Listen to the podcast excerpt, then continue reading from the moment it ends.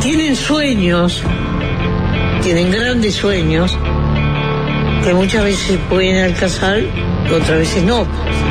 A partir de ahora, Se puso espeso como la noche.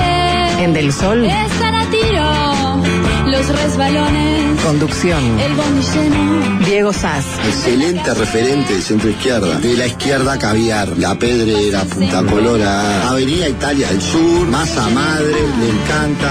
Llegó la hora. Juan Chunín, Él es profundamente anticomunista en un mundo en el que ya no existe el comunismo. Un gran vendedor. Y es fácil desviarse. Es fácil desviarse. Producción, Nicolás Batalla. Y creo que ha demostrado en el cargo que le sobran condiciones. Es uno de los mejores pagados, obviamente.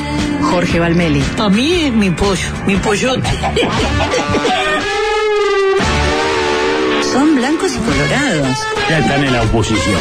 Están las dos campanas. Y es fácil desviarse. Es fácil desviarse. Ajá. Se creen que pueden hacer cualquier cosa sin límite. Yo me quedo con Diego. que escriba libros y no se dedica a esto porque no es lo suyo. Este programa tiene una evidencia empírica impresionante. Sin palabras, está, está- está fuera de quicio. Chapó, digo, eh, esto es política. Gracioso, gracioso y, y diré que hasta jodido. Se siente Patético. Y se hace escuchar. Son bravos, pero me, me suben al humor. Muy buenas tardes para todos, ¿cómo andan? Bienvenidos a Fácil Desviarse. On out there? All right, let's get this thing moving.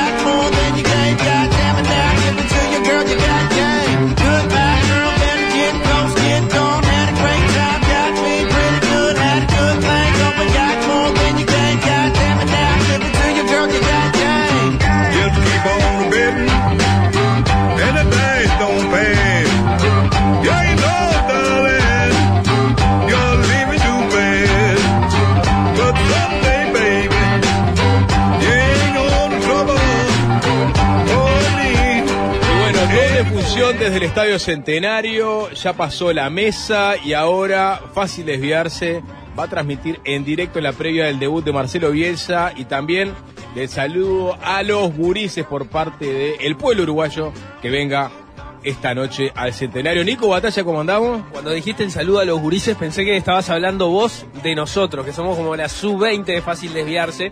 No estrictamente sub-20, más una sub-36, pero somos los juveniles del programa, en definitiva. Eh, ¿no? se podría decir que sí. ¿Qué tal, Jorge? ¿Cómo andamos? ¿Qué haces, campeón?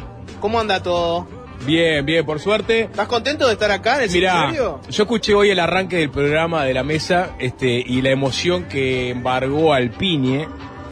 Y a mí cada vez que vengo al Estadio Centenario, vengo cada vez menos, hay que decirlo. Entre otras cosas porque eh, los grandes ya no juegan más en el Centenario, salvo ocasiones excepcionales, o que un chico lo lleve al estadio. Eh, entonces venir al Estadio Centenario para mí siempre es motivo de alegría y me trae 100.000 recuerdos. Este, hemos hecho programas acá, no sé si en la gestión Palmelio o en la gestión Batalla, No, eh, recuerdo por lo menos una visita nuestra que le hicimos que fue en la cabina de 3 a 0. de en la cabina de sido. 3 a 0, con una mítica anécdota de Juan Chuni. Este, no sé por qué estamos hablando de música boliviana y de una banda que se llamaba 37 de febrero. Y Juanchi se preguntó, ¿qué habrá pasado en Bolivia el 37 de febrero? ¿No? Y lo- se lo preguntó en serio. No sabe todavía qué No ocurrió. sabe ese todavía. día.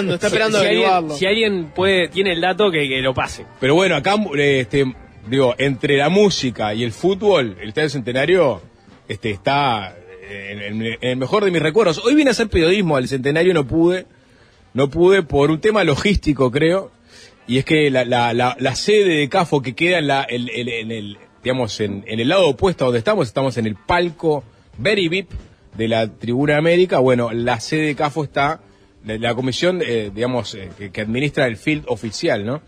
Está en, en la Olímpica, ¿no? Junto al Museo del Fútbol. Porque Nico, vos, y vos, vos has vivido también esta conmigo, ¿no? Cuando un Gonzalo Sobral, por ejemplo, allá Sí. en el espectador, tenía la primicia de que tal artista había reservado el centenario para tal fecha, ¿no? Eh, ¿Y de dónde salía la información? Tenías que abrir la agenda, buscar CAFO y llamar a Exacto. Y llamar a CAFO. Y muchas veces la información salía de la propia CAFO. Entonces dije, hoy, hoy voy a dar el batacazo, voy a dar la primicia de que, no sé, un McCartney este, reservó este, el centenario para este, octubre. Pero no, no, no, no se pudo dar. Otra vez la primicia te fue esquiva, Zap. La primicia me fue esquiva. ¿Querés Eh, abrir el capítulo sapo de anécdotas del centenario? Y voy a arrancar por vos, Jorge, que sos sapo de otro pozo, claramente, Bien. en esto del centenario. Vine dos veces al Dos veces, Centenario. perfecto. ¿Te querés conocer la, la vez número uno o la vez número dos? Dame la menos jugosa para el, para el arranque y la más jugosa para el remate. La menos jugosa. Y te diría que la menos jugosa puede ser un partido Peñarol versus alguien. No, no recuerdo bien cuál era. Sé que no era nacional, no era un clásico. Que fue mi primera, mi primera visita al Estadio Centenario. Y, y mi viejo tuvo el buen tino de no llevarme a- por primera vez al Estadio Centenario en, un- en un clásico. Va- Vayamos tranqui a un partido este, más light. ¿Y cómo se llama la, la- la tribuna que no es tan picante? La no tan picante. Bueno, la, la olímpica me imagino que estás hablando. Puede haber sido la América. La olímpica es la que tenés enfrente, es la que ves enfrente. ¿Cuál es la que van los blanditos? Ah, bueno, Bueno. Blandito no, va la familia. eh, ¿Cuál es la iba que va a la fa- familia? pero La Esa familia va a la Olímpica. Esa es la familia va- va a Sí. Porque la salvo que esté muy cara la, la entrada. y- Pero perdón, hay una parte de esa que se toca con, con otra, ¿verdad? Claro. Que es la más, que es más picante. El blandito que, pero hincha de un La- equipo las va. cabeceras. Las Claro. cabeceras. ¿Se llaman cabeceras, Nico? No, de Amsterdam y Colombes. Perfecto. Olímpica contra Ámsterdam, Olímpica contra Colombes. Depende del cuadro que seas en un clásico. Peñarol es. Pero es Ámsterdam, por más que Perfecto. Nacional te reivindique ese lugar, Peñarol es Ámsterdam. Bien. Era. el Parque Central. Y Peñarol campeón del siglo. Sí. No se peleen, no arranquen así. Estamos en- hoy es un día celeste, no es un día para Y- dividirnos. intentaste igual venir vestido de Peñarol, ¿no? No, te, no es, te salió es azul, porque. Es Ah, azul, es es azul. azul. Es el de los ahora estoy con calor, me voy a sacar el luz. Pero les decía, es eh, la tribuna de la familia, en, enseguida pegada con la Ámsterdam. Venía todo bien, no estaba particularmente divertido, o sea, estaba, mirando el partido, etcétera, interesante, mundo fútbol. Y en un momento veo que se picó en, en, en la Ámsterdam y, y me, empiezo a sentir algo raro. Empiezo a, sen- eh, a sentirme un poquito mal. De pronto me doy cuenta que se me llenan de lágrimas los ojos. Y no es eh, por Peñarol, no es porque en mis venas corre oro y carbón. Y me doy cuenta que, claro, es gas pimienta. Y empezaron para acallar a, a la barra de la Ámsterdam, empezaron a darle con gas pimienta a full y el viento hizo lo suyo. Y la primera vez que vine al Estadio Centenario eh, fui, fui gaseado con gas pimienta. Bien. O sea, Un buen debut. No te corrió un caballo con coraceros y, y, ya. Pues sí, ahí ya estabas hecho, ¿no? Tienes la full experience del centenario. ¿Ustedes los corrió en algún momento un coracero a caballo? No, pero me, vi, me vi envuelto en la marabunta, ¿no? De gente corriendo y uno saliendo del estadio y los caballos, los cascos de los caballos, este, soplándote la nuca. ¿Qué, ¿Cuál fue el momento más picante que vivieron eh, viniendo al centenario? Cuéntenlo, porque es parte de, de la vida futbolística. Yo vi venta de drogas abajo de una bandera de Peñarol. ¿Viste venta de drogas abajo de una bandera? ¿Era la bandera más grande del mundo? No, no. no. Era una bandera mediana. Este, si, es, si es por picante, obviamente Sí. también hubo gas en alguna, en alguna salida de un clásico. Bien. No nos dejaron entrar porque nos revisaron la riñonera. Ajá. ¿Cómo, cómo? A ver, a ver. Íbamos con un amigo, revisaron la riñonera y no nos dejaron entrar. Está. A buen entendedor, Jorge. A buen entendedor, pocas palabras. O sea, la persona que usa riñonera ya de por sí lleva elementos o sustancias ilícitas adentro, ¿no? Porque si no, no usa Claro, riñonera. ¿no? Capaz ¿no? que ese fue, fue un error, ¿no? Fue un error Sí, la riñonera. Si la traías, si no, en la, caja de cigarros de, de- de plata. Esa es, ¿no? esa es la... Un maletín, Así un es como, maletín. claro. Así es como, a como hay que entrar. Así se pasa. Bueno, segunda, segunda, Segunda. visita al Estadio Centenario. Fue en la tribuna en la que estamos ahora. Yo les cuento la anécdota, pero la contrapartida es que ustedes no pueden hacer preguntas. Los legisladores uruguayos. Eso es una declaración, no es una conferencia de prensa, señor. Esto va a ser una declaración, no va a ser una conferencia de prensa. No acepto preguntas. Eh, Se llenan la boca hablando de libertad de expresión hasta que le toca las difíciles. ¿eh? Terrible. Al uruguayo promedio le gusta eh, criticar que el, el legislador, su parlamentario, tiene muchos privilegios. Y te hablan, por ejemplo, del sueldo oneroso que tiene, este, qué sé yo, un senador, por decir algo, este, que gana por arriba de los 300 mil pesos, después tiene una partida de secretaría, en fin, muchos, muchos beneficios. Hay uno que no sé si sigue vigente al día de hoy y en qué modalidad sigue vigente, que era ir al estadio. Una época, en tiempos eh, primitivos del Uruguay, donde era directamente venir con un carnecito y decir, soy eh, legislador, déjenme entrar, y tenías un lugar privilegiado para, para ver el fútbol. Eso en un momento dejó de correr porque los propios legisladores hacían la vivada de que le daban su carné a amigos. Se imaginarán que el uruguayo promedio no sabe quiénes son sus legisladores, por lo cual si aparece una persona cualquiera con un carnecito, entra. ¿Verdad? En un momento Yo soy diputado suplente o senador suplente, Sí. no, no corría. Da- ent- bueno, la de, la de suplente corría también, obviamente. En un momento creo que esa modalidad mutó justamente para evitar un poco esa vivada y pasó a ser que te daban entrada específica. Vos pedías y te daban la entrada y chau. Esa entrada podías eventualmente dársela a un amigo si quisieras, etcétera, pero no, no era tan, no dolía tanto en, en los ojos hacer esa vivada. ¿Se sabe cuál bancada alentaba más? No tengo claro. ¿Cuál era cuál- la, la única bancada parlamentaria que ganaba partidos? No, pero sí que en el Parlamento estaban identificados, tipo los dos o tres senadores y diputados que siempre pedían su, su entrada para ir. Que bueno, que en estos tiempos políticamente correctos no está bueno a- de- anunciarlo, ¿no? Si a vos te preguntan, ¿no? ¿Qué preferís? Que si vos le estás pagando el sueldo, que, que él pague una entrada o que tenga la entrada arriba, la mayoría de la gente te va a decir que la pague él. Pero bueno, logré entrar a ese mismo lugar donde van los legisladores a ver el fútbol. No sé si sigue corriendo ese sistema hoy en día y en qué modalidad, pero les cuento que en el momento que yo fui, que logré ir, ¿Cobraban viáticos por hacer esto? no tengo claro si cobraban viáticos, me parece que no. ¿Va- ¿Valía la reventa? Bueno, seguramente podrían haber revendido si quisieran. Es un gran lugar, es acá mismo donde estamos nosotros. Ahora hay que aclararle a la gente La- que la estamos... América. Ahora estamos en un lugar que es nuevo, que es una sala... Estamos en el palco oficial, Very arriba, VIP. que es el, donde está el VIP del, la VIP del palco oficial. Claro, esto es very VIP, ¿sabes? Very VIP. O sea, esto es high end. Vos, Jorge, fuiste al palco oficial, que es algo- No, bueno, no era exactamente. eh, es eh, ¿Vieron donde ahora están esas sillas de plástico azules? Antes había unas que eran amarillas, que estaban un poco más baqueteadas. Ahí es donde sentaban a los legisladores. Y pude ver a mi alrededor. La mayoría eran eh, senadores nacionalistas.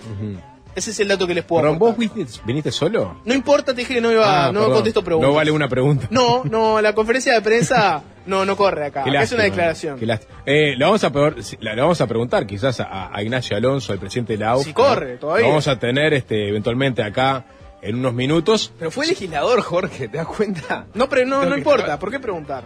Bueno, fue legislador. Fue legislador. A, a- a los efectos de ingresar al Estadio Centenario, se presentó como legislador. Tampoco soy un very VIP y estoy acá. Hay que preguntar Ojo. la edad de Jorge. Capaz que tenía 13 años, igual no le vieron cara de niño. y El diputado suplente más joven de la historia, ¿no? Yo creo que hoy en día pasa. Si hoy en día te muestran, mucha gente tiene ese efecto con los sub-20, ¿no? Que los mira y dice, la verdad que este chiquilín tiene una cara de botija recién salido, ¿no? Que debe todavía literatura. Uno mira eso y, y, bueno, puede pasar con los legisladores también. Debería haber una sub-20 política, ¿no? La, la- la hay. To- todas, lo- o la mayoría de los partidos que tienen una La juventud más sí. o menos activa tienen las juventudes. Eh, ayer mismo, la juventud en- por, Por la, la patria. patria, De se- Gandini. Se, definió en favor de la, una precandidatura de Jorge Gandini. Vi algún, vi algún más 40, ¿no? Esa foto que sacaron todos juntos con Gandini al en- suelo. La juventud en la política no es lo mismo que la juventud No tiene en el fútbol. De hecho, puedes abandonar el fútbol por veterano e ingresar a una juventud política, ¿no? Claro. Tranquilamente, no te pide la cédula. No es un número fijo, no es una sub-20 propiamente dicho. Nico, Ba- Nico Batalla, ¿cuándo, eh, un Nico, me imagino Nico Batalla, eh, nacido en, en- en Vergara. No, nacido acá en Montevideo. Nacido en Montevideo, a temprana edad yendo a Vergara. a Año y medio en Vergara. Año y medio en Vergara, después Canelones. Después, eh, 33, Tre- capital. Ah, 33 Capital. Sí, después ¿En qué etapa de ese periplo tan este, abundante que tuviste eh, desembarcaste por primera vez en el Estadio Centenario? Eh, por- para mí el, el centenario de Aventura Robaina, ¿no? Bueno, ahí tenés. Eh, el primer partido que vine al centenario fue un, un amistoso Nacional Vélez Arfiel. Si no me equivoco, perdimos, pero debe haber sido en el 98, porque recuerdo que estaba Sosita y, si no me equivoco, era Tyson Núñez, eh, sentados antes de que, ingre- de que empezara el partido. Sentados ahí al costado de la cancha, creo que era acá abajo en la América, no me acuerdo, era, era medio chico, ¿no? Qué players. Igual, tampoco era tan chico, tendría 12 años, pero Mm. tengo el recuerdo muy vago. Tyson Núñez, Jorge. Un Sosita que estuvo sentado acá, hoy en la mesa. Ah, Hubo ¿sí? invitado a Sosita. Eh, no sé si vos degustaste uno de los chivitos que estaban en la vuelta, los trajo él. Ah, no, no. Sí, sí. ¿De la Rosena no? Claro, sapo. ¿de ¿Sí? ¿Trajo de la Rosena? Claro. Impresionante. Gestión Waldemar, 100%. Justo ayer me contaron varias historias de la y de Sosita. Pero Tyson Núñez no, no me, no me suena. Bueno. ¿Qué decir, Nico? ¿Es algo de Mike Tyson? Mm, No. no. Hondureño, ¿no? Hondureño. Hondureño. Hondureño. Tyson Núñez. Hoy jugamos contra Un Nicaragua. delantero bajito, muy habilidoso. Y muy rápido. Sí, sí. ¿Y cómo fue tu experiencia? Toquito, viste, como Tyson. Era un amistoso, no era un partido que. Pero era la, la emoción de estar ¿Lloraste? ahí con los jugadores. No, no lloré, No. creo que perdimos, que te puedo haber llorado por haber perdido. Eh, eh, esa fue la, la- la primera experiencia. ¿Y la, ¿Y la que te marcó a fuego? La vez que no me dejaron entrar porque se encontraron algo en la riñonera de una ¿Qué problema? ¿Era tuya la riñonera? No. No, era de un amigo. Un amigo. Y, y lo que había dentro de la riñonera era de otro amigo. Era otro amigo, un tercero. ¿no? Claro, siempre. Siempre es un bien, tercero. bueno. Estamos autorreferenciales, pero bueno, ¿Sapo? todos en su casa estarán pensando un momento muy emotivo vinculado al est- al Estadio Centenario. Abríselo a la gente en el 097-441-443, los mensajes directos de Instagram también, y por qué no, los comentarios de YouTube, porque la mesa de los ignorados, o sea, lo- la- la- el submundo que vive en el YouTube de las transmisiones de la mesa, hoy nos acompaña, fácil de ver si está saliendo por YouTube, vayan al canal de Del Sol, vamos a leer los comentarios también ahí. Ah, qué lindo. Bueno, vayan a vernos a YouTube. Su mejor momento o su peor momento, el, Sí. el momento que vivieron en el Estadio Centenario. Porque hay un apartado que es los recitales, ¿no? Todos hemos visto algún recital acá en el Estadio Centenario. El más importante, Rolling Stones. Rolling Stones. Más importante que. Está bien, Rolling Stones es más importante que Paul McCartney. Me he olvidado de McCartney. De McCartney lloré fuerte. Sí. Creo que nunca lloré tanto eh, en el Estadio Centenario como con Blackbird, interpretado por Paul McCartney acá en el Estadio Centenario. ¿O algún partido no te hizo llorar? Bueno, así? por eso, pues después recorda- recuerdos, recuerdos que no Pero, voy a olvidar. Pero, sí, dame, claro. dame Nacho, ¿tenés ahí brillante sobre el mic, Nacho? Capaz que te estoy pidiendo demasiado, pero realmente son mom- recuerdos que. di- dijiste que estabas acá cuando el chino recoba la clava contra el, el palo. Quizás. Esa, de- esa no se olvida nunca más. Nunca Sapo, más, ¿no? nunca más, Ahí lloraste, Esa, esa no se olvida nunca más. No, no ¿Ahí lloré, no lloré porque te. ¿Sabes lo que pasa? Que el quinqueño de Peñarol, a, a mi generación, nos dio por lo menos 20 años de vida. Por lo menos, ¿no? O sea que. eh, es como que cualquier adversidad futbolística para Peñarol. ya prescribió Nacional, igual, 20 años de vida de quinqueño ya prescribieron, ¿no? Eh, Sí, claro. Hay que hacer el cálculo. Bueno, Sapo. entonces, si ahora el chino Recobo hacía el gol, capaz que lo sufrió un poco Sapo, más. perdón. Vos tenés, eh, está el dato de que vos tenés pasto de, del quinqueño, ¿puede ser? Lo estaban buscando, eh, lo tiene él, lo tiene él. Peñarol Cerro, si no me equivoco, eh, uno de los campeonatos ganados en el quinquenio se estilaba, ¿no? Esas tradiciones que se van perdiendo, ¿no? A lo largo, a, a medida que pasa el tiempo, que para mí perjudican el fútbol, que es que cuando el equipo salía campeón, la gente podía acceder tranquilamente a la cancha derribando la estática, ¿no? Y usando la estática como puente para atravesar la fosa, ¿no? Estaba institucionalizado. Absolutamente institucionalizado, incluso había gente de CAFO que te ayudaba a tirar la estática y, y que... y La que- tiraba la gente de Cafo, le pegaba una patada. y- Claro, porque ¿para qué dejar que vandalicen otros cuando ellos mismos lo pueden hacer? Eh, Vandalización responsable. absolutamente. Y Bueno, yo fui pa- parte de ese contingente que baja desde la Ámsterdam, ¿no? Este, atraviesa en la fosa gracias a, a un puente eh, hecho con la estática y, y ¿qué se estilaba? O por lo menos, me dirán, no, o sea, pues es, un, delirio. Se tiraba a agarrar pasto de la cancha del día que saliste campeón. Se arrancaba un, puñado de pasto, te lo llevabas en el bolsillo, seguramente de la campera, por, gracias, gracias Nacho, ahora sí. Lo, lo recuerdo como si fuera hoy. Fue en el, en el arco de la de la Colombes, ¿no? No alcanzaba a agarrar como, digamos, el travesaño, que quería colgarme, no me daba el estado físico y mental tampoco. Entonces apelé, bueno, arranqué pedazo abundante de césped, lo metí en el bolsillo, era un adolescente que iba al liceo. Llego a casa y digo, esto lo tengo que guardar en algún lado. Tenía un compás, recordarán los compases, el estuche en donde venían los compases, ¿ustedes lo recuerdan? Icónico estuche del El compás. transparente con fondo azul. Sí, claro. ¿No? Eh, Que entraba justito así, tipo así. Exacto, bueno, saqué el compás que nunca supe utilizar, ¿no? Y puse ahí. Vos sos el que no puede hacer la U con un vaso. El famoso no que sabe hacer la- compás. Claro. Digo, no, no les pasaba como que se te iba un poquito. Eh, y quedó descansando en mi, en mi- en mi escritorio el compás y ahí reposó.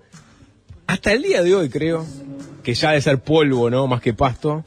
eh, el césped de- del Estadio Centenario. Maravillosa anécdota, Sapo. Ahora yo te pregunto. Sí. ¿Robar pasto del centenario fue lo más delictivo que hiciste en esta noble institución? Te respondo por esa la respuesta es no. Bueno, prescribió esto, ¿no? Hicimos consultas legales. Prescribe, prescribe, prescribe. Prescribió, ya pasaron Mm. muchísimos años. Tampoco tenías, eras penalmente responsable en ese momento o plenamente responsable. No. Es, ver- es verdad. Aunque algunos quisieron hacerlo responsable. ¿Querés algún mensaje de la gente? Sí, por favor, después te poniendo? cuento si querés, Mira, por ejemplo, vayan al, al chat de YouTube. Este, ahí es donde se mueve. Eh, 100% ignorados por la mesa. Esperemos que fácil no sea igual. No, no, no va a ser igual, pero tampoco se lee todo. Los dos Paul, Rolling, Waters, por arriba de todo, la final de la Copa 2011. Bueno, el otro día vi, vi el recibimiento a Peñarol, no en la final, que fue ya fue ya, fue demasiado porque ya era el mare magnum de fuegos artificiales y humo, sino el recibimiento de la semifinal de Peñarol contra Vélez acá en el Estadio Centenario. Yo creo que nunca hubo nada igual a ese, a ese momento. Me animo a decirlo, este, y, y no, no es por este, buscarle la lengua a los bolsos, yo creo que no hubo nada igual a ese recibimiento de la hinchada de Peñarol cuando jugamos contra Vélez. Pues, pues ya el otro fue un exabrupto, fue un exceso, ya no era un recibimiento, era, parecía Kosovo. Bueno, hay, hay mucha gente que manda mensajes que te cuentan, por ejemplo, le leo uno, ¿no? Este, este lo manda eh, Ale, que dice, primer partido en el centenario con uso de razón. Ahí se despacha con la anécdota, pero lo que me interesa es el paréntesis, que es, ya que me llevaron al mundialito. O sea, hay mucha gente que vino sin uso de razón todavía, Mm. porque los padres querían primero tener, ¿no? En algún momento épico, haber llevado al nene, aunque el nene no, no iba a entender nada, ni se iba a acordar de nada. Ese dato no es menor. Eso, es- eso es el centenario, ¿no? Hace que las personas hagan esas cosas, ¿no? Voy a contar una buena y una mala, pone otra persona. La buena, llanto de alegría y de mucha emoción, el día de 3 a 0 contra Australia para clasificar en el 2002. Yo con mis jóvenes 11 años. La mala, llanto de mucha rabia e impotencia, luego de derrota contra Bellavista en la liguilla del 97. Uh, los go- carboneros veníamos de años muy dulces en la década de los 90 y esa fue la primera derrota dolorosa que recuerdo. E- Esa es la del gol de Pilipauskas, ¿no? Que hace una tijereta al borde del área y la clava de una manera impresionante. Que creo, creo que es esa. Tengo un recuerdo No, algo esa no borroso, nunca más tampoco, sapo. pero bueno, era eh, época de, de, bonanza, ¿no? Equivocado, Sapo. Nacional versus Estudiantes fue mejor. Nunca había algo igual. Todo el estadio era de Nacional. Ah, creo que no está ni en YouTube eso. ¿Crees que no está ni en YouTube eso? ah, lo odia, Alvin, lo odia. Pensé que el sapo era de Nacional, poner un ciego en, en los mensajes, un sordo.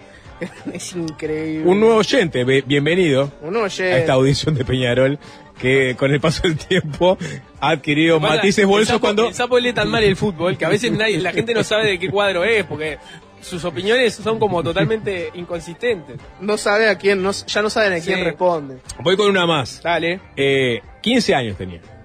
Ustedes se ríen a veces de, de mi rústico inglés a pesar de que mi familia invirtió no, dólares y dólares para que hiciera por lo menos la primaria y parte del liceo en, en el British. Bueno, y sin embargo, no, no soy la persona más fluida para el inglés en este momento, por más que lo comprendo muy bien. Cuando tenía 15 Yo años... no, no me río de tu rústico inglés, sapo. Bien, Me gracias. río, me Yo- río del hecho de que hayas pagado para el rústico inglés, pero hasta ahí Yo no me río más. porque en realidad no, no entiendo lo que estás diciendo en ese momento y no quiero parecer que no entendí un chiste. Bien, bien, inteligente. Em, en esa, eh, a los 15 años alguien vio que yo era, de hecho yo estaba en el, digamos, el grupo más avanzado de inglés y me convocaron, ¿no? También tenía cierta, ciertas dotes de sociabilizar ya, ¿no? Se, podía ver. Tocaba Luciano Pavarotti acá en el Estadio Centenario. Y venía con una comitiva importante y necesitaban enlaces entre los técnicos locales y los técnicos que traía Pavarotti, ¿no?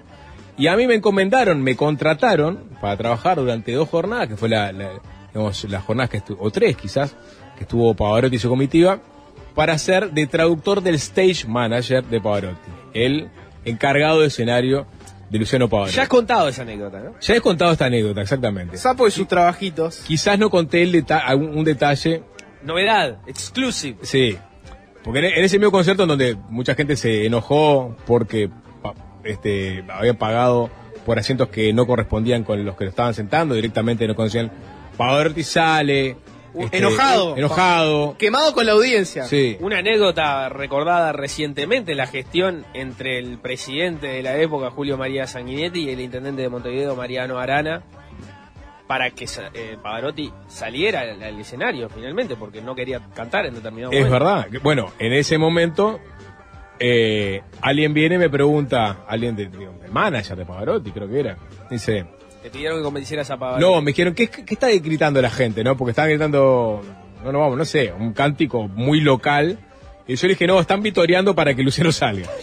Mintiendo, sacando la cara por el pueblo uruguayo, ¿no? Siempre, siempre. Yo no sé si eso llegó a oídos o no de Pavarotti, pero después sale una persona a- en en un inglés muy rústico, o en un, o en un- no, perdón, en un español muy rústico, porque no se pudo hacer entender muy bien. Era quien me- a, a su vez me había conseguido el trabajo, ¿no? Este, la gente se enojó más, salió Pavarotti, puteó todo.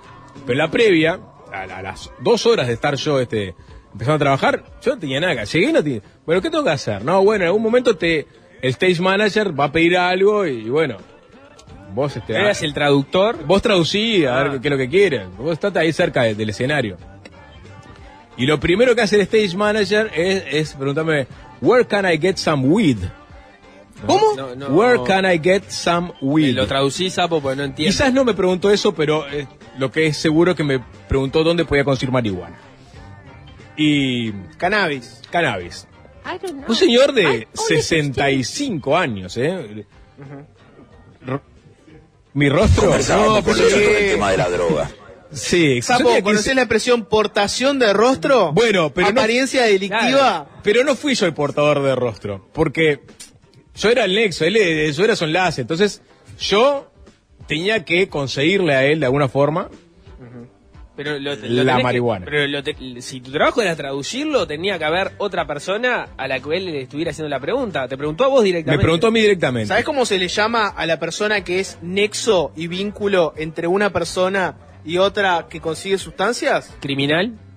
Bueno, tranza es otra, ¿no? Bueno, pero hubo un, un, un- un tercero acá, porque yo Sí, claro. em- empezó Un un, un tercero y un cuarto. Empiezo a botear, digamos. de Nico. Acá era todo, todo como un día como hoy, este, acá en la cancha y abajo, pleno, plena luz del día. Y yo, a su vez, tenía como otra persona que era el negro, le decían el negro. Y, y realmente tenía, ma- manejaba un porte de cara, ¿no? O sea, decías, si a alguien le puedo pedir, este, para conseguir sustancias, es al negro. 15 años tenía yo, ¿no? Y, y vos le digo, vos, negro, el, el amigo del comida quiere marihuana. En el chat de YouTube preguntan, Sí. por ejemplo, el negro, ¿lo podemos calificar como un facilitador? ¿Era un facilitador? Eso es un detalle que yo nunca supe. Porque el hombre dice, ah, siempre me caen a mí, me dice. ¿no? Era un facilitador. Pero yo no- No sé si era un, facili- un facilitador. No era un primario. No era un primario. No era un primario. No era un primario, era un primario. Yo no recuerdo si, si fui directamente a él porque le vi cara de que podía conseguir o pregunté a alguien dice, pregúntale al negro. ¿No? No es el negro Atingue, porque no sé si a ti estaba vinculado. Este, Bueno. porque No, no la gente- que oscurece. Ojo. No, la gente empieza a conjeturar.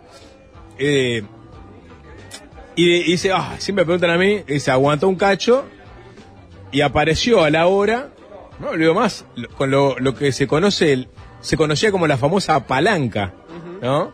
Que era paraguayan. ma- marihuana envuelta en diario, pero era, era Y lo que no me olvido más es. Yo no, yo no manejaba los precios de- del mercado en la época. No, claro. No tenía ni idea. Pero me dio la impresión de que lo había levantado en la gamba fuerte. Que es lo que se hace, ¿no? Porque me dice, vos pedile, no sé, eran nuevos pesos, ni siquiera eran pesos en esa época. Este, pedile 1500 nuevos pesos. Eh, vos, da, sé que es cara la droga, en, en general. Eso, Sí. eso igual no te alejó de ella, ¿no? No, No. te decís en No, nunca, no, no, no, nunca, jamás. Apenas en la Amsterdam sentí un olor. Eh, y, y bueno, y me vino, con- me trajo una palanca abundante. Pero para la plata que había pedido, este, creo tenía que haber traído una tonelada. Y, y yo incluso le pregunté por el cambio, porque yo después tenía que hacerle la entrega. O sea, él me la dio a mí y yo se la tenía que entregar al stage. Eh, y, y bueno, se la llevé, loco miró, No se quejó del precio. ok. Y, y al otro día me, me contó que la fumó en el hotel. Como para relajarse y dormirse. Todos tenemos que O tener sea, un facilitador. Te- te- al, al día siguiente te contó cómo había sido su experiencia, Sí. tipo, te dio una devolución del producto. Sí, sí. Y creo que no hice nada más, ¿eh? Me pagaron por este hacer eso. Es que era la Bueno, época del cara a cara, Nico. No existía ponerle estrellitas a alguien. Al otro día le decías, sapo, cinco, cinco estrellas. El Estuvo bárbaro. loco, el loco no, no necesitó de mis servicios más que por eso. Y así arrancó el cártel SAS. Es El cártel de los sapos. Diego, Sí, si te querido. parece, te propongo lo siguiente, porque hoy un fácil de verse muy cargadito. Va a estar el presidente de la AUF, va a estar Ignacio Alonso. Le vamos a preguntar de todo lo que se les ocurra. Manden mensajes si quieren con preguntas. Va a estar Fernando Medina. Hay una librería en Uruguay que está especializada en libros de fútbol.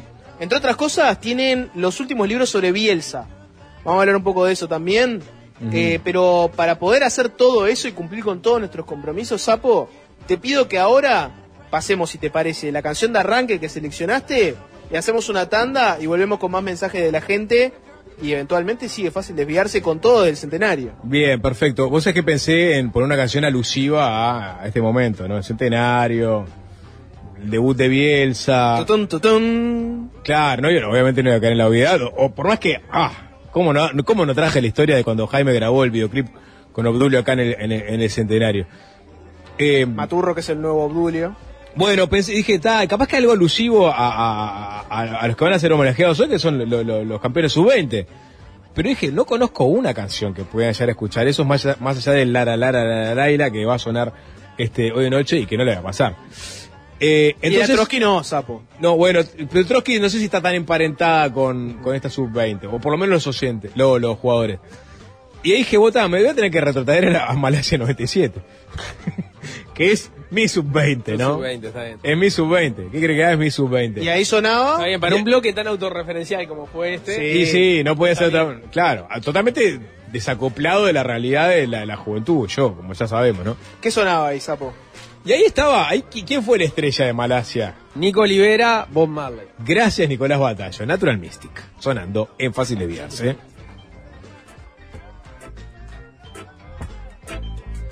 Seguimos esta transmisión especial desde el Estadio Centenario, la previa del debut de Marcelo Bielsa al frente de la selección uruguaya. También va a haber un homenaje a los campeones mundiales sub-20. Eh, y nosotros estamos esperando un momento u otro para entrevistar al economista Ignacio Alonso, presidente de la AUF. ¿Qué preguntas tenés a propósito de la selección de Bielsa y el planteo de hoy? Eso se lo vas a preguntar vos, Alonso. No, vos te. No, yo la verdad que Una hoy- persona que lee el fútbol como vos. Hoy, hoy compartí, compartí espacio con los nicaragüenses, te puedo decir. Sí, no son muy corpulentos, ¿no? ¿Compartiste espacio con los nicaragüenses? ¿Qué quiere decir? Sí, estuve conviví, conviví en un mismo espacio con los nicaragüenses. ¿Otro episodio símil Pavarotti o...? ¿Qué les estuviste consiguiendo? Democracia, Bueno. pasaportes. ¿Qué? Tú has hecho el facilitador absoluto, Sapo. Eh, ¿se, ¿Se politiza este partido o no? No, no. El fútbol y la política bien separados, Sapo, bien separados. ¿No se aprovecha para, para, para, digamos, para recordarle, por ejemplo, a la gente que le hicimos una entrevista a una eh, perseguida política de Nicaragua que pasó por fácil desviarse denunciando los atropellos este, a las libertades que se están dando en ese país? Digo, la tiro, porque capaz que podemos hacer como si no pasa nada acá. La gente quiere que ruede la pelota, Sapo, y que lo que pasa en Nicaragua, que siga pasando o deje de pasar, no es lo importante. La pelota no se mancha. La pelota no se mancha, ni, ni la uruguaya ni la de Ortega. La, la Ortega. La Ortega yo creo que está No, no viene al partido, ¿no? Eh, No, bueno, no. ahí yo vi un cartelito acá en la No viste, que no, decía, mentira, no decía. T.O. No sé si No es.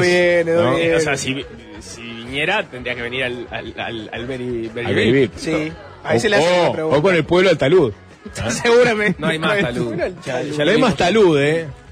Curtieron talud, supongo. Jorge, No. vos no. Nico, talud, No, no. tampoco, ¿no? Sapo, abrimos la cancha para que la gente mande mensajes con el, mom- el- el momento que vivieron en el centenario. Puede ser el mejor momento, puede ser el peor momento, el más polémico, el que quieran. Ya han aparecido varios. Te voy a leer algún comentario. Voy a empezar por YouTube, como por ejemplo, este comentario no tiene nada que ver con la consigna, pero dice, de dealer de Pavarotti a ser el primer comprador de marihuana estatal. El destino del sapo está atado a la hoja sagrada. Una historia de superación, ¿no? o ah, bueno, puede haber algo de superación. Claro. Yo creo que no, yo creo que de involución, porque en la primera me pagaron por el trabajo, no, no de, de tranza, sino de traductor. Y en la otra tuve que hacer un En la segunda han usa- usado y abusado de mi imagen sin yo recibir un peso. Tengo que hacer un NFT de eso, por lo menos. A ver si lo monetizo. Vos no, Matilde Capodónico fue. Bueno, que le haga eso, pero yo, a ver, yo tengo Quiero yo mi derecho a platita, imagen. imagen. Lo mínimo. Sapo es como el mono aquel que se sacó la selfie, ¿se acuerdan? Que generó toda una discusión sobre los derechos de imagen. Tiene algo así. Eh, mensajes con la consigna. Este es de, de una hincha gestante. Que esos son los mejores mensajes. Dice, febrero 2, 1989. Embarazada con fecha de parto para el 11. O sea, dentro de nueve días daba luz. Me comí un chorizo en el entretiempo que me cayó tan mal que fui, paréntesis, tribuna olímpica, a la parte superior a caminar a ver si se me pasaba el malestar. Alguien me vio, flasheó y llamó a sanidad, me querían bajar y llevarme porque pensaron que estaba de parto. Yo lo único que quería era que se fueran todos para poder vomitar en paz. ¿No? Una hincha embarazada que vivió ese momento y generó el susto de que la gente empezó a pensar que estaba a punto de dar a luz. Este, en la Rompió bolsa, no, me rompí el hígado. Me rompí el hígado con un chorizo. ¿Cuál, cuál es el límite permitido para no mirar con malos ojos a un, a un padre o una madre que trae un, a un niño, un bebé? O sea, después de los, del mes de nacido ya puede venir al centenario. ¿En verano? Pero vo- vos sos, vos sos de, de la persona que mira a los padres y, y los prejuzga.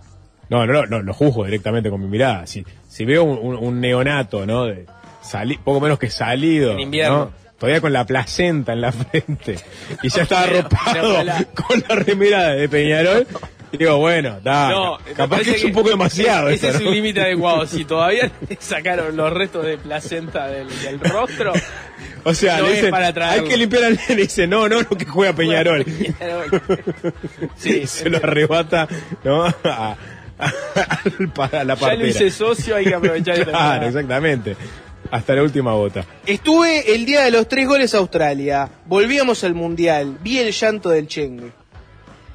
Mensaje, Qué partido ¿no? ese. Qué partido ese, ¿no? Eh, ¿Vieron llorar gente? Gracias, gracias Paco. Fue, fue ese, ¿no? Gracias, Eh, Paco. gracias Paco fue ese, ¿no? Tablero que no existe más, porque fue en el otro tablero, no, no en el tablero nuevo, si no me equivoco. No, claro, fue el tablero viejo. Sí, sí.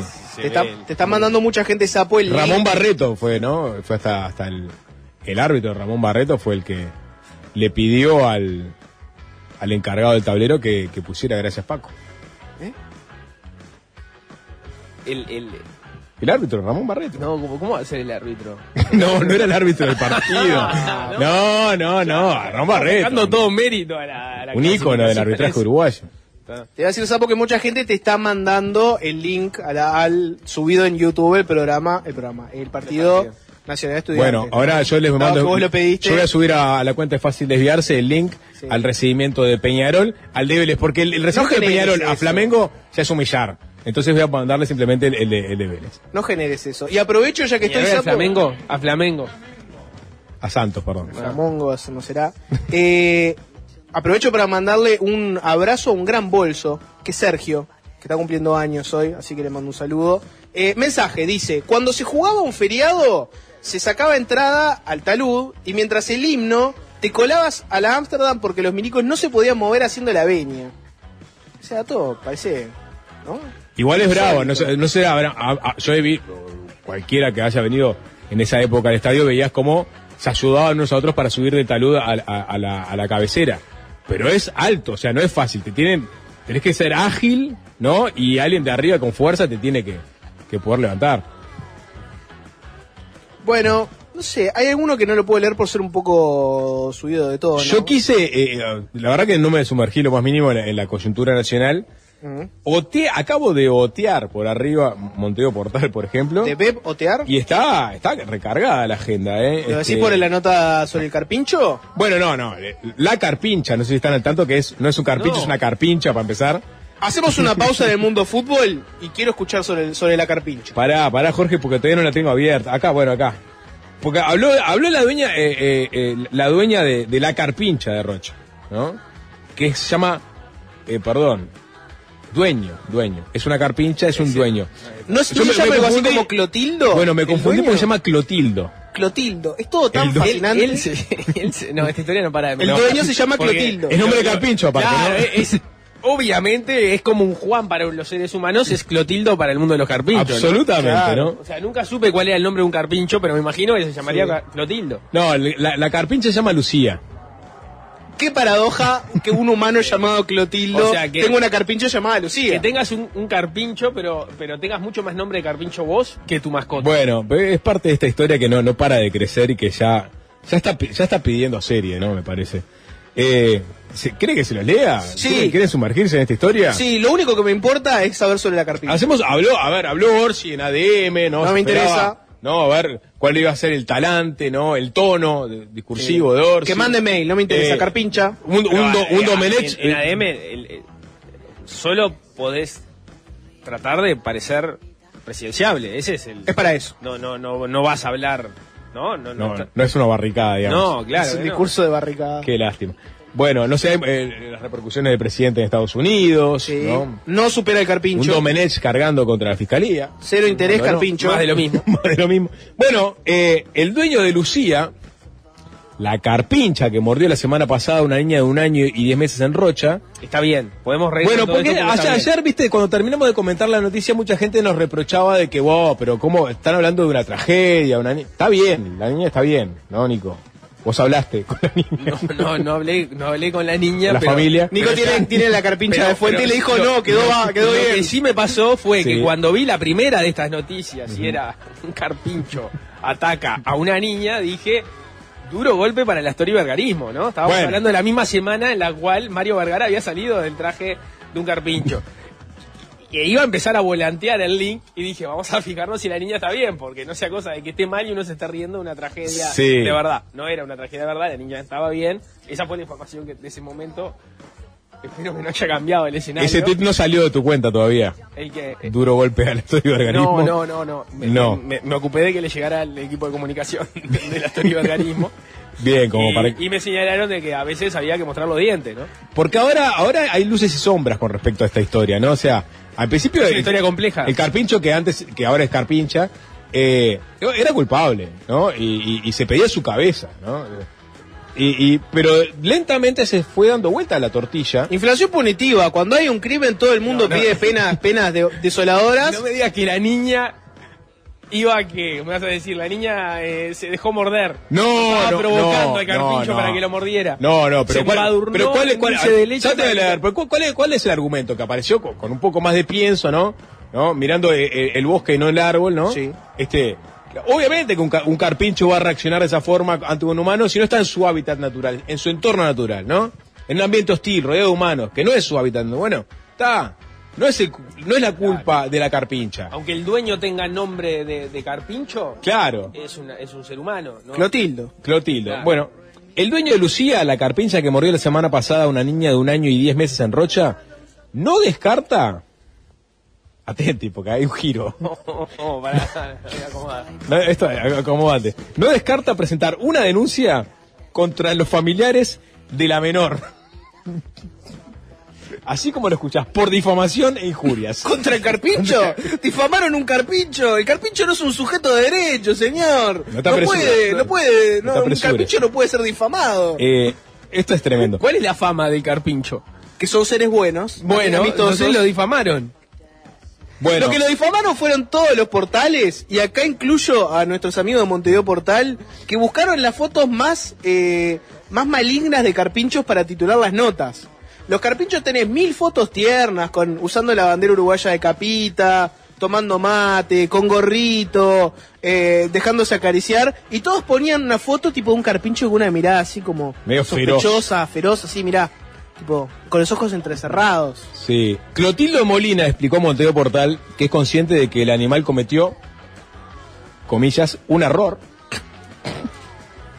Pero también aseveró que la abuela de la menor, Jessica Calvo, No, no, no es tanto nombre. No, parece lo nombre. Hasta Clotildo te lo llevo, pero el apellido de bueno, Clotildo. Jessica, no, y- como no escucharon el apellido, el, eh, la abuela de la menor, de nombre Jessica, hizo una serie de declaraciones que no tienen eco en la realidad. Injuriantes hacia el carpincho. Entonces no es difamación injurias hacia Carpincho, sino hacia la abuela de eh, la, la beba eh, atacada por... No, ella es la autora de las injurias. Claro. Pero el difamado es él o es el carpincho. O la carpincha. Eh, no, bueno, vamos a... Molina puso como ejemplo que es mentira que no se haya hecho cargo de la situación. La abuela de la, de la beba dijo, "Oh, la dueña de, de Lucía, el dueño de Lucía no se hizo cargo de la situación. En su testimonio, el propietario del animal contó que cuando sucedió el hecho, estaba realmente preocupado y angustiado, obviamente, ¿no? Tanto por las heridas que sufrió la niña, como también por el trago amargo que vivió. Y ahí vuelvo a abrir comillas, ¿no? Y el abuelo de la niña vino a mi casa y me dijo que me calmara, que la niñeta estaba bien, relató Molina, como anticipó Nicolás Batalla, ¿no? O sea, la nena está bien. Sobre el reclamo formal que prevé presentar, adelantó que está en conversaciones con su abogado y es de esperar que la denuncia se radique en las próximas horas. Sé que la que estuvo mal fue la carpincha, pero una cosa es lo que pasó y otra lo que se dijo. Pero se dijo más Añadió Modiría. de lo que se dijo de él, no de la. No, de- no claro, de la ustedes carpincha. están al tanto de, de cómo le cayeron con las dos patas, ¿no? Arra- lo que está diciendo esta persona, lo que está diciendo Clotildo es no arrastren a la carpincha por el barro. O sea, la carpincha estuvo mal. La carpincha admite que Se, estuvo se mal. equivocó y pagó. Se equivocó y va a pagar. Pero otra cosa es arrastrarla por el fango y tratarla de poco menos que este, una, un arma mortal. Porque acá, acá pasó, digo, porque acá, acá entraron otros actores como por ejemplo la- las instituciones animalistas, ¿no? Que recordarán, este, se oponían al linchamiento público de, de- de la carpincha, ¿no? Los bicheros. Los bicheros que, y entre otras cosas, argumentaron. en Uruguay no hay pena de muerte para los humanos, no debería haberla para los carpinchos Exact- y las carpinchas. Exactamente. Y también, pero también obviamente fustigaron con dureza al, a Clotildo porque un carpincho no es una mascota. Un carpincho tiene que estar en su hábitat natural. Si lo tenés como mascota puede suceder lo que sucedió con, con la nena. Con la, con la nena. Clotildo Molina. Dejá este, de decir el apellido de, de Clotildo. Clotildo X. Bueno, yo qué sé, Clotildo Molina, parece. yo- si, si un medio lo publica, decís que no- ya no es válido como para Si hacerlo. un medio lo publica hay que dejarse arrastrar por lo que hace. Eh, porque bueno, no, yo- ya vamos a hablar de la historia profunda de la, de la conexión entre Clotildo y la carpincha, ¿no? No, no, ¿Se puede no, contar? No, No piense, no, no, no, no, no piense mal, no piense mal. No vayas No por ahí. mal, no mal. vayas por ahí. No hay una- Es un día de felicidad, de la sub-20, somos campeones, no agarre para ese lado. Eh. ¿Tenés necesidad, Sapo? ¿Tenés necesidad de construir audiencia en base No, a no, por ese lado? No. Que un día como hoy. yo, me, yo me apoyo en Monteo Portal, que ha- han sido los que realmente han seguido. Los Horror también ha seguido con, con fruición el, el asunto, pero Monteo Portal tiene, tiene línea directa con Clotildo, ¿no? Que, que contaba que hace siete años que tenía como mascota Lucía. eh, y durante ese tiempo el animal fue bastante conocido en la ciudad de Rocha. E incluso desde el canal 9 de la ciudad fueron a filmarlo en varias oportunidades. Estamos hablando de una celebrity en Rocha. en, el mundo de los carpinchos. Sí. Me acuerdo clarito El que- carpincho más famoso de Rocha, estamos hablando del carpincho más famoso de Rocha. Seguro, sin lugar a duda. Me acuerdo clarito que aparecí, aparecía yo dándole pan a Lucía, contó Molina en diálogo con Monteo Portal, y aseguró que ya no tiene la carpincha y que, que aclaró que la largó en un campo arrendado. El hombre negó que la haya dejado en una reserva de animales y consideró, están diciendo cada boludez, yo no sé si todavía no hago una denuncia. Hoy supimos que va a ser una denuncia. Vamos a tener que. Todo esto Sí. lleva a que vamos a tener que hacer una nota con Clotildo, ¿no? Lo saben. Ustedes lo saben, ¿no? Saben que tenemos que hablar con, con uno, se llama Clotildo, dos, es el dueño de la carpincha, y tres, quiere hacer una denuncia por difamación e injuria. O sea, vamos a terminar haciendo esta nota. Yo lo que les digo es, háganse la idea de que esto va a pasar. Sí, a Probablemente me- el viernes. Me gustaría tener una conversación realmente con Clotildo, ¿no? Eh, si trae al abogado. Sí, bueno, yo creo que a esta altura del partido ya está, va a haber una intermediación ju- este, judicial, ¿no? Mucho material para hoy en Fácil Desviarse. Tenemos que hacer una tanda. Vamos a conversar con Ignacio Alonso, el presidente de la AUF. Va a estar Fernando Medina. Hay mucho más. Hacemos una breve pausa y ya seguimos desde acá, desde el Estadio Centenario. Y es fácil desviarse, es fácil desviarse. Ajá.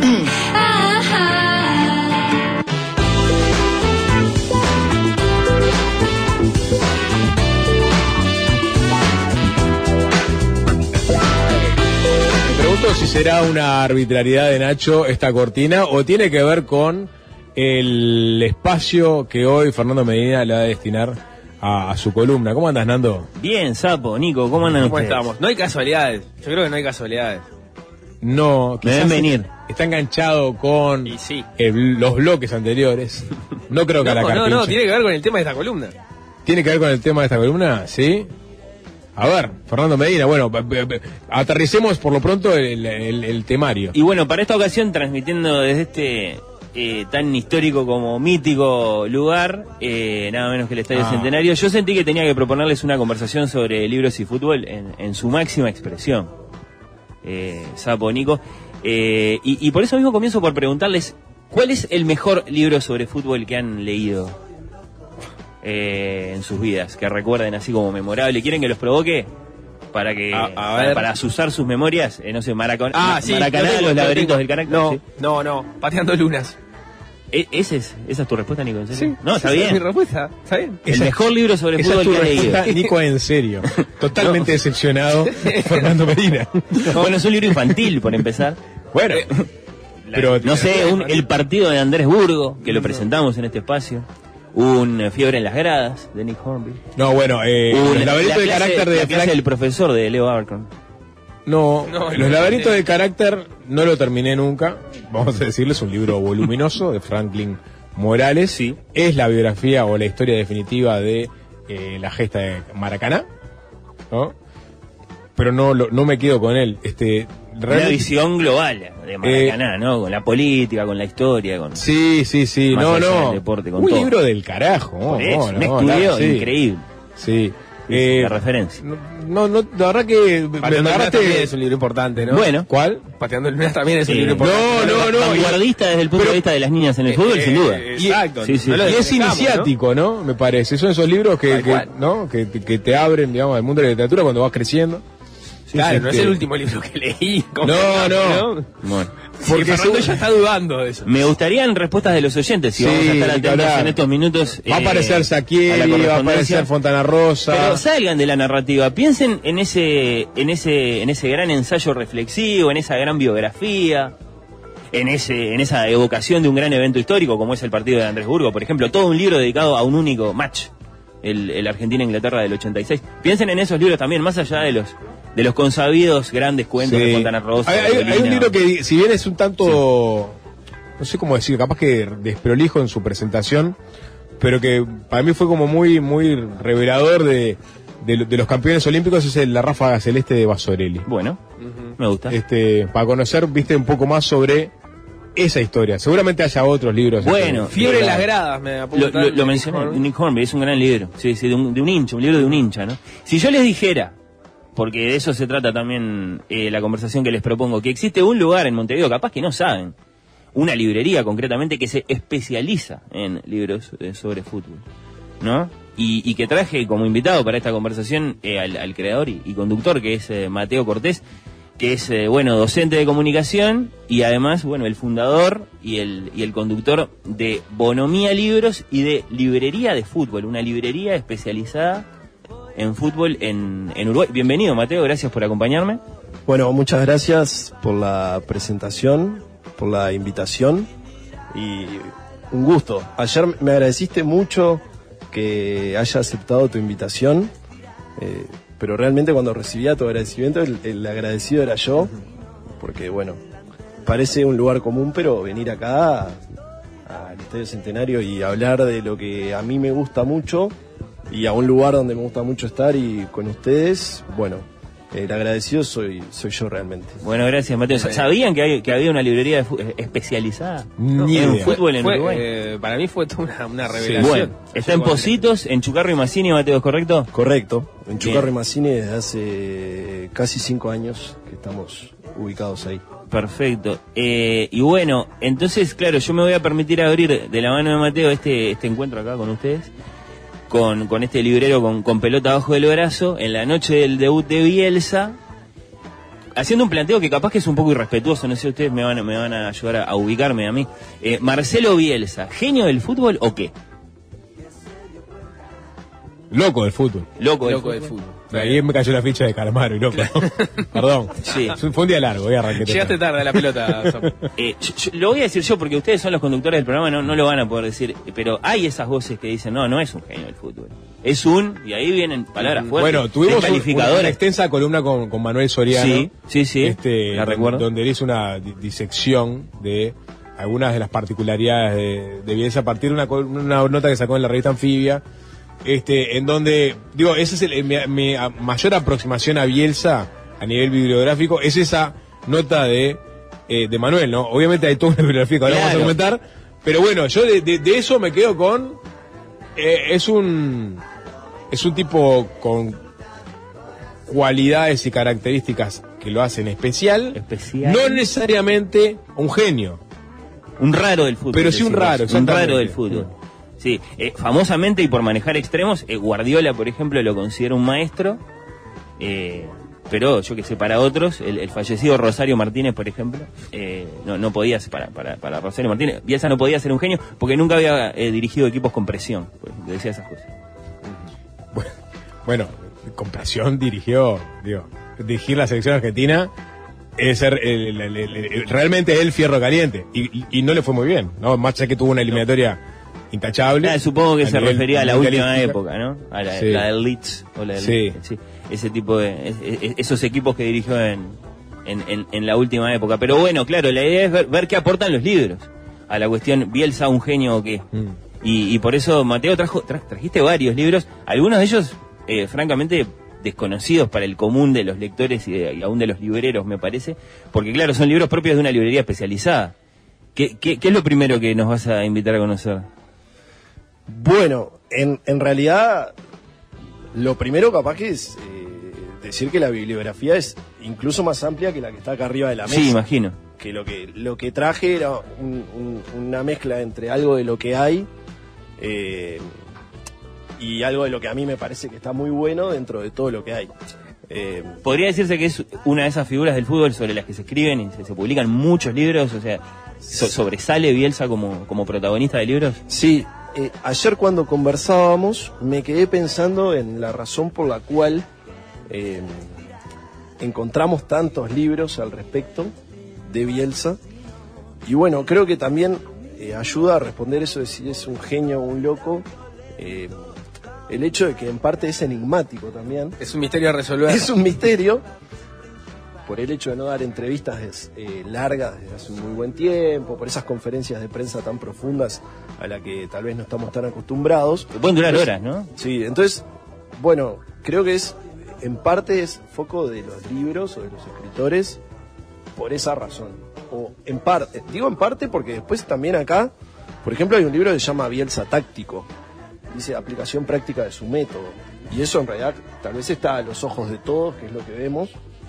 Entonces eso en realidad no es un libro que está escrito desde, descubramos a este tipo que nos resulta tan enigmático, sino que eh, analicemos este tipo que nos parece tan inteligente o lo que eh, sus equipos muestran en la cancha parece tan revolucionario, tan interesante, eh, estudiémoslo desde ese punto de vista.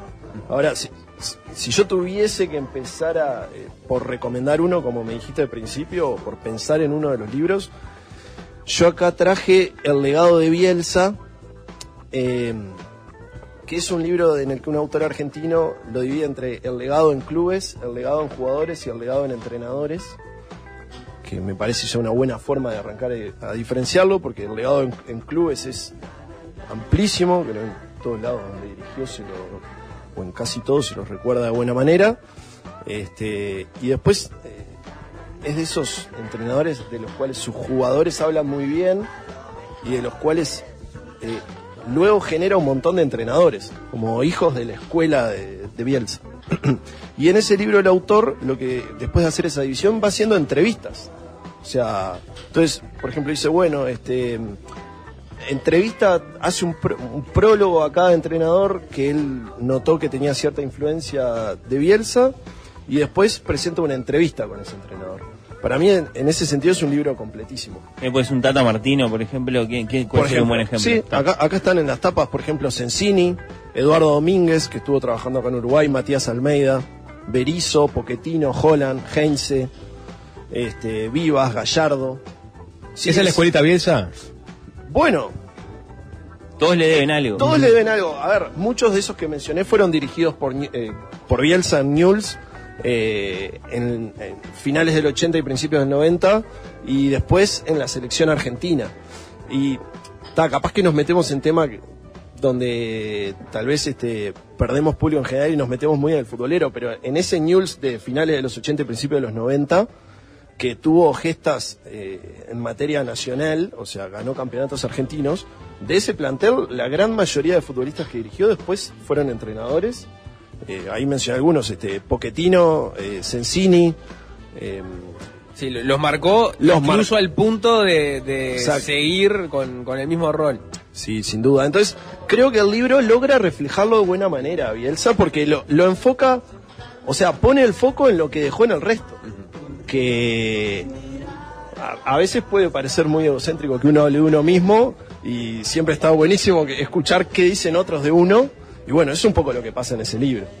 De hecho, ahí abajo está Maestro, que hablábamos ayer, que es un libro sobre Tavares, pero lo trajimos porque Bielsa escribe el prólogo. Y dice cosas. Me interesa, me interesa que me lean un fragmento de lo que el maestro Oscar Washington Tavares dijo sobre Bielsa. No, no, es Bielsa sobre el maestro. Perdón, Bielsa sobre el maestro, Es Bielsa sí. sobre, prologando un libro sobre el maestro. eso. Lo voy a dejar a Mateo que elija él Sí. un pasaje. Y además, Mateo tiene más para decir sobre la relación entre, entre Bielsa y Tavares a partir de un libro que se llama La pirámide invertida, de un eh, Jonathan Wilson, Historia de la táctica en el fútbol, en el que, Mateo, vos me lo confirmarás o me lo, o me lo desmentirás, pero básicamente está dicho que en algún punto Bielsa desciende como entrenador de, de, de Tavares, lo cual por supuesto eh, no- no- nos conmueve en este momento de la historia de la selección, supongo. Sí. Sí, eh, a ver, probablemente como, como todos que nos queremos formar de buena manera en lo que hacemos, tomamos cosas de distintos lugares, ¿no? O sea que, bueno, eso en primer lugar. Lo que dice este libro, La pirámide invertida, que dedica unas 12, 15 páginas a hablar de, del- de Bielsa desde sus inicios hasta prácticamente la actualidad, como una referencia en la historia de la táctica, porque el libro habla de la evolución de la táctica en la historia del fútbol. La pirámide invertida Claro. es un modelo La- histórico de, planteamiento de La- partidos. La pirámide invertida es un libro de referencia para todo aquel que quiera estudiar sobre la táctica y sobre la evolución de la táctica. Bajo la premisa de que a, a- a las tácticas que vemos hoy en día se llegó por una evolución a partir de un formato en particular que era este, la pirámide invertida, que eran los cinco delanteros y el equipo que iba... cada vez 5-3-2. con- Ahí está, perfecto. Lo que, eh, que era el planteo que tenía el, el Uruguay olímpico, ¿no? Por ejemplo, Claro, perfecto. Allá, Perfecto. en el fondo de la historia. Entonces, bueno, en un momento de este libro se llega a Bielsa y, y en esas páginas que, que Bielsa habla, de- o sea, se habla de las influencias que tuvo Bielsa, dice que entre otras cosas, para, para su 3-4-3 que en algún momento formó Bielsa en sus inicios, eh, tomó cosas eh, para nutrir su modelo de los equipos del maestro Tavares. Y lo menciona ahí, de hecho hay una cita donde, donde dice, yo to- tomo de Tavares eh, estos cuatro puntos. Ahora después los podemos Me interesa. buscar. Para Es una persona que siste- sistematiza mucho toda su información y, y- y su táctica y su forma de ver el fútbol, ¿no? Es eh, mítica su biblioteca. Eh, Vi- y la- videoteca. La, la de un erudito. Sí. Eh, claro, la- es, es el Humberto Eco del fútbol, Claro. desde el punto de vista de, de- de la cantidad de material que acopia. Eh, por otro lado, vale recordar, eh, Marcelo Bielsa eh, viene de una tierra de genios, ¿no? Messi, Menotti, eh, Olmedo. Ah, me metiste a Menotti y Eh. la, la catarata de insultos que te pueden llegar a, Pero- a llegar. Hay gente que a Menotti no lo considera para nada un genio. ¿No? Todo lo contrario. ¿Cómo todo lo contrario? Bueno, está. ¿Un vendehumo? ¿Qué es todo Vos lo viste? Peñarol. bueno, le fue mejor y le fue peor, pero campeón del mundo. Nos agitaron con el achique. Y sobre todo, eh, un, un gran eh, expositor de No, los no, ni fútbol, hablar, ¿no? porque yo creo que ah, en el caso, me parece, de Bielsa es que conjuga esos dos mundos, ¿no? El, el mundo de la exposición erudita, Sí. pero también el mundo del La aplicación práctica. y la aplicación Sí, práctica sí, del fútbol. ¿no? Sí, sin un gran palmarés, tal vez. No. Pero sí muchísimo. Se lo vamos a enroscar hoy que debuta. Eh, ¿Eh? Venía ahora, venía ahora el palmarés. Sí, claro. Claro. Claro, claro. No, pero decía, lo de la Tierra de Genios también para ponerlo un poco en un contexto más amplio que, que No. solo el fútbol. Es Borges. Fito. No, Borges no, ¿por qué Borges? Borges no es de Rosario. Fontana Rosa. Está bien, Eh, ¿qué sí, más? sí. Y bueno, eh, Pacho y Pablo, dirán algunos, no sé. Baglietto. Claro, claro. Sí, ¿Se él caen sí. ahí los rosarinos realmente? de No, no, Rosario. no. No, bueno, eh, Olmedo, ¿no? Usted señálemelo, no, son de Mendoza. Eh, bueno, bien. Eh, sí, no, me- a vos te interesaba que, que, que leyéramos algunas de las palabras Sí. que le dedicó Bielsa eh, a Tavares. El solo hecho de que haya aceptado escribir ese Para las ya es dudas que están significativo, escuchando ¿no? ahora, ¿no? Y que quizás esta sea, ¿no? La despedida formal, ¿no? Fue, digamos, fue un, fue una- un, un largo velorio, ¿no? Este, un, un largo duelo que atravesaron las viudas de Tavares, ¿no? En el cual este, un el tornado del oso fue utilizado, digamos, de una forma como, ¿no? Buffer. Buffer, exactamente, la transición, La transición. ¿no? Y ahora finalmente, bueno, este, quizás con este, con este reconocimiento que Bielsa le hace al Que maestro, quede dicho, claro. podemos decir que está, listo, suéltenlo, suéltenlo, que arranca la, la, la era Bielsa en la selección uruguaya. ¿Qué decía Mateo, por ejemplo? Bueno, eh, si bien cuento una anécdota entre medio sobre un video que se viralizó de Bielsa, o sea, Bielsa habla del mismo, obviamente, en un momento acá, y de, un video que se viralizó en un bar, eh, donde él opinaba con, con otros parroquianos sobre lo que había sucedido en un partido de Uruguay que estaban viendo en vivo, y era un partido en Uruguay dirigido por Tavares. Y cuenta la anécdota de que después lo llamó a Tavares y Tavares le dijo que no había nada por lo que disculparse, que, que agradecía su llamado y que todo bien. O sea que esa es una anécdota que está contada por Bielsa. Eh, Bielsa el le estaba dando para atrás al, al Uruguay de Tavares. Se permitía ser franco, digamos. Sí, Bielsa eh, eh, cuenta él en una situación que a mí al menos me, me trasladó al bar. Eh, cuenta que con otros que estaban ahí viendo el partido, llegado el entretiempo, eh, empiezan a revisar jugador por jugador desde el golero cómo habían jugado. Entonces dice, bueno, el golero muy bien, los dos zagueros muy bien, pero todos, todos coinciden ahí con Bielsa que el resto de los jugadores no habían jugado bien. Entonces la conclusión que sacan es que si los zagueros y el arquero de Uruguay habían jugado muy bien, pero el resto no, entonces algo no estaba funcionando bien. Y bueno, y el video lo, lo filman como haciendo, como si fuese una crítica, pero él este, utiliza el prólogo como para sacarse eso de arriba y contar la anécdota. Pero bueno, es- es- eso es algo cómico que aparece acá. Eh, lo lindo tal vez es el, el- el cierre del prólogo, que es lo, lo que leo. Y aclaro que este libro es este Maestro, el legado de Tavares, de Insaurralde y Señoranza. Sí, sí, ediciones B. Y dice, por último, quiero expresar lo que considero el reflejo más significativo de su trabajo. Ha desarrollado sentido de pertenencia e identificación, reconocimiento y valoración por el estilo desplegado, y como consecuencia, imitación del método propuesto. Cuando llegue el momento, los profesionales uruguayos que lo sucedan comenzarán su tarea sobre una base sólida de indiscutible valor. Claramente, esa base es el legado de un maestro. Bueno, qué importante que se está escribiendo a sí mismo, ¿no? Sí, sin saberlo, evidentemente. Lo, lo curioso Sin saber es que no iba a ser un uruguayo. Un giro poético hermoso. Sí. Total. Si, si, si contás a, a Alonso como un Claro. buffer, ¿no? Sí. Bueno, quizás a- Alonso acumuló para también para Bielsa, ¿no? Eh, No fue simplemente un buffer, sino que Y- fue y- algo más.